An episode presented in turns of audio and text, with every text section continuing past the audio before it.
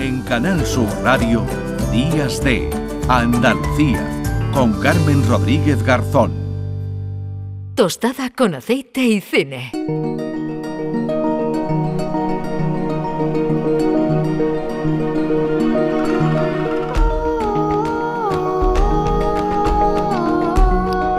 10 y 33 minutos, a esta hora nos comemos esa tostada de aceite y de cine con Juan Luis Artacho. Juan Luis, ¿qué tal? Buenos días. Buenos días, Carmen, ¿cómo estás? Bien, aquí ya de mm, domingo, ya a punto de... Bueno, ¿tú cómo estás? Que estarás en pleno en pleno lío, en plena ebullición. Antes hablábamos con el Ayuntamiento de Málaga a raíz del 8M, porque también está presente la igualdad en el Festival de Cine y tendrás, tendrás trabajito, ¿no, Juan Luz? Sí, ya los últimos preparativos. La semana que viene, el viernes, arranca el Festival de Málaga y mm. pues sí, la verdad que no nos estamos aburriendo.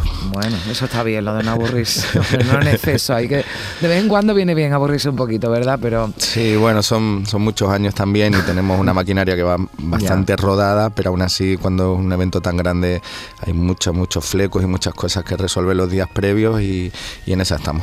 Bueno, pues eh, eh, y nosotros estamos como siempre hablando de, cine, en este caso, bueno, eh, muchas veces lo, lo, hacemos, además es inevitable y no tenemos ni tampoco tanta dificultad para encontrar, bueno, temas relacionados con la actualidad en el cine, ¿no? Que no deja de ser un reflejo, ¿no? De la de la, de la sociedad de cada época. Lo que pasa que hoy que vamos a hablar de la corrupción, ¿no? Corrupción política, que también se trata en el, en el cine. Tenemos varios eh, ejemplos, bueno, pues de, de, etapas diferentes. Es decir, que esto no forma parte solo de un momento, ¿no? De, de, este país, sino de, en fin, de, desde casi, bueno, al final, ¿no? De, del franquismo, que creo que es la primera película que hemos escogido. Sí, por desgracia, la corrupción política es, eh, está pegada a nuestra, a nuestra cultura y a nuestra vida. Y bueno, pues hay varias etapas efectivamente donde directores importantes han tratado este tema y, arrancamos, si te parece, con la primera propuesta que hacemos con el maestro Luis García Berlanga en el año 78 y la escopeta nacional. En principio parece un asunto interesante. Si dentro de mis posibilidades puede echarte una mano. Sencillísimo. Un decreto ley implantación a nivel nacional del portero sereno electrónico que vive No jodas, Jaime. Extinción de porteros, porteras, vigilantes, justo los que no son más fieles, eliminados así, de un plumazo. Es que los industriales son la leche. O lo somos no lo somos. He sacado el declinatorio, Carmen. Estoy aquí de rodillas pues, escuchando los diálogos del, maestro Ascona y Luis García Berlanga en esta obra maestra. Maravilloso, y, bueno, que ya además forma parte hasta del vocabulario, ¿no? Esto cuántas veces decimos esto ni Berlanga, ¿no? Bueno, pues, no se lo hubiera inventado ni Berlanga. Pues la, escopeta nacional, que bueno, pues una película, ¿no? Divertida, pero que, bueno, en fin, que trata un, un tema, habla de esa corrupción, ¿no? De un empresario, ¿no? Y de la relación que tiene con un, con un político, ¿no? Sí, es la primera de la trilogía nacional, está después Patrimonio Nacional y Nacional 3, todas muy fácil, de fácil acceso en las plataformas, la verdad que la he buscado estos días y he visto que están en casi todas, que eso es muy buena noticia, y también dice mucho de, de, la vigencia y de la actualidad de Berlanga y de su cine. Y efectivamente escuchábamos ahí a Antonio Ferrandis hablar con, con Saza, que, mm, que era un fabricante catalán de porteros electrónicos que, viaja a Madrid acompañado de su amante. Ya de entrada te va poniendo encima de la mesa todo, nadie es, eh, pasa desapercibido y nadie, digamos, es, limpio. Y para ni asistir discreto, a una, Ni discreto. para asistir a una cacería que él mismo ha organizado, donde pretende rodearse de la alta sociedad española para promocionar su negocio. Bueno, en esta finca del Marqués de Leguineche, también se le conoce a esta trilogía como la trilogía del Marqués de Leguineche, pues se viven multitud de situaciones pues, disparatadas, esperpénticas, satíricas, escatológicas, con un humor mm. negro que planean todo, y, nos hace una radiografía de los restos del franquismo de manera impresionante mm. a través del humor, del humor sarcástico, muy, muy español también, muy muy relacionado con, con, lo que hemos hablado también otras veces, ¿no? de nuestra cultura, de, sacarle punta desde de esta negritud y de, eh, que también Berlanga han utilizado y sobre todo Ascona en sus diálogos. Sí, eh. Como lo plantea con planos secuencias muy largos, muy precisos, que van entrando y saliendo de, pantalla eh, todos los actores, una estructura coral y, y bueno, estamos hablando de la decadencia del, del franquismo y, y, del individualismo, porque por ejemplo en Plácido también nos muestra cómo, cómo nadie ayuda a Plácido a pagar esas letras que tiene del, del motocarro, pues aquí a Saza nadie lo ayuda eh, a no ser de que vayan a sacar algo a cambio, ¿no? Mm, Entonces hace un retrato maravilloso de, de la España de entonces y vemos que todavía perdura. Bueno, Saza, el empresario, eh, Antonio Ferrandi, ¿no? El, el ministro, pero aparece por aquí Mónica Randall, eh, Bárbara Rey, ¿no? Incluso que también está. Sí, Luis en esta- Escobar, sí, José Luis López Vázquez, Vázquez. ¿no? También, en fin, bueno, pues. Agustín González haciendo de cura también, maravilloso.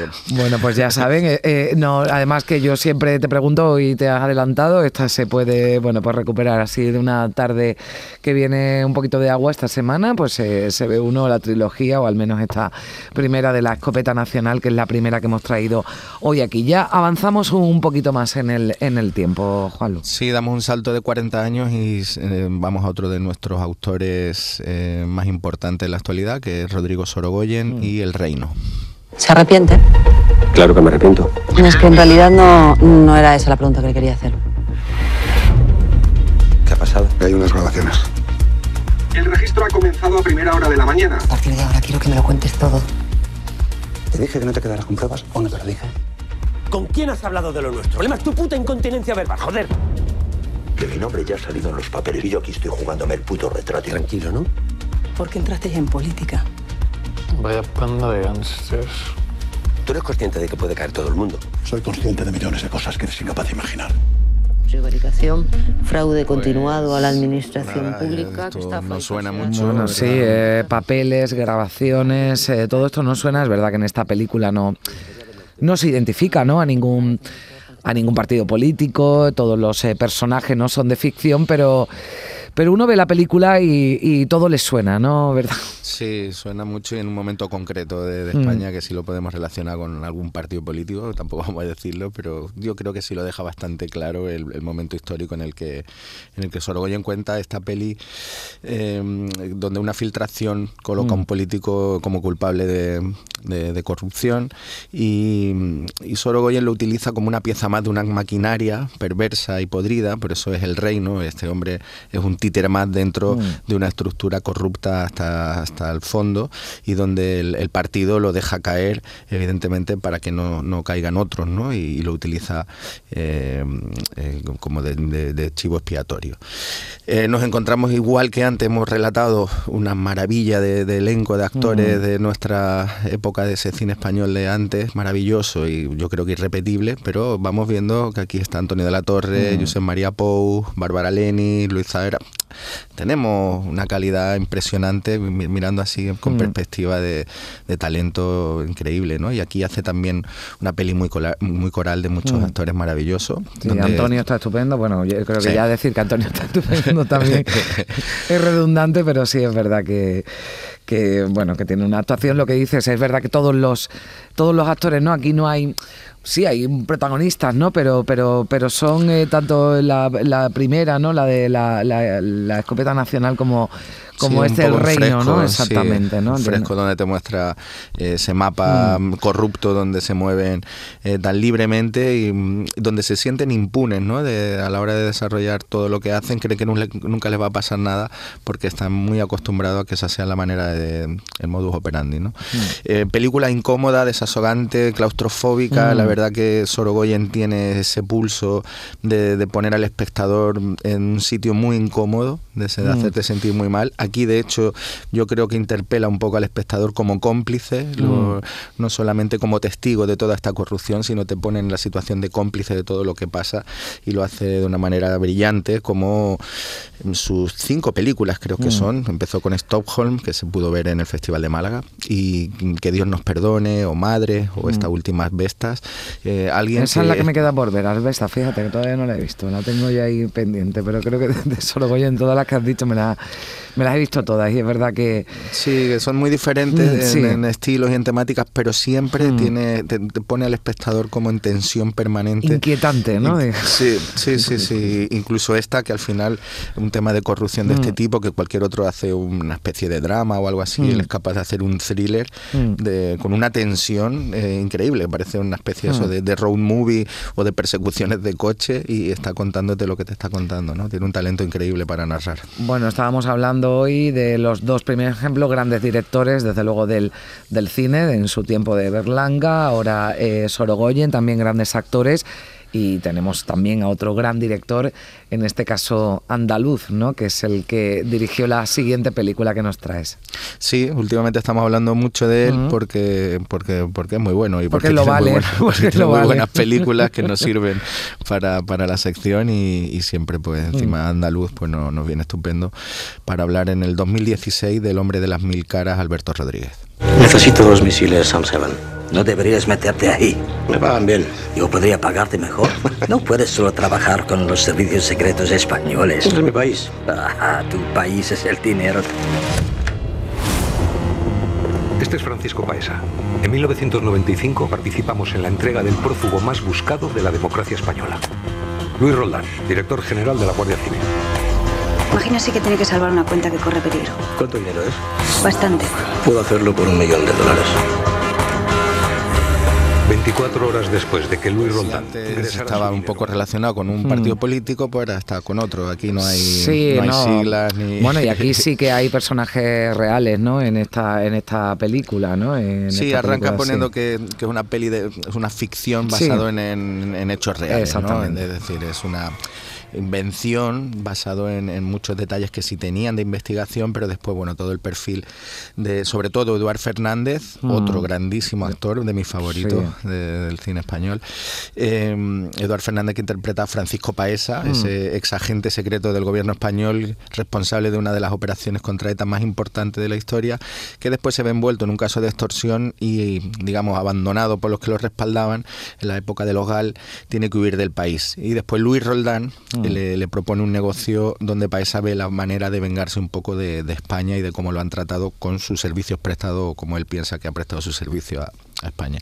Pues eh, Eduard Fernández hace un retrato Mm. impresionante de este hombre camaleónico eh, que lo presentan como empresario, banquero, Mm. traficante de armas, gigolo, playboy, eh, diplomático, estafador, bueno, eh, un personaje muy muy interesante, sobre todo para la afición y para el espectador, y que Alberto Rodríguez recoge con maestría, aunque tengo que decir que para mí le falta un poquito a la peli. Yo creo que se queda un poco corta en, en todos los elementos que tiene para, para que sea una película de, de mayor empaque, pero aún así lo que tenemos es, es un thriller también estupendo donde nos Mm. muestra esa época concreta de España y un personaje que también muy reconocible, yo no sé si así en otros países, pero aquí por lo menos de, de esta gente embaucadora que van, que van sacando partido de, en todos los sitios donde están y, y, bueno, y sobre todo a través de, de la extorsión y de, y de cosas un Mm. poco turbias. ¿no? Bueno, y nos hemos traído ejemplos de España que, bueno, pues eh, desgraciadamente también, ¿no? La corrupción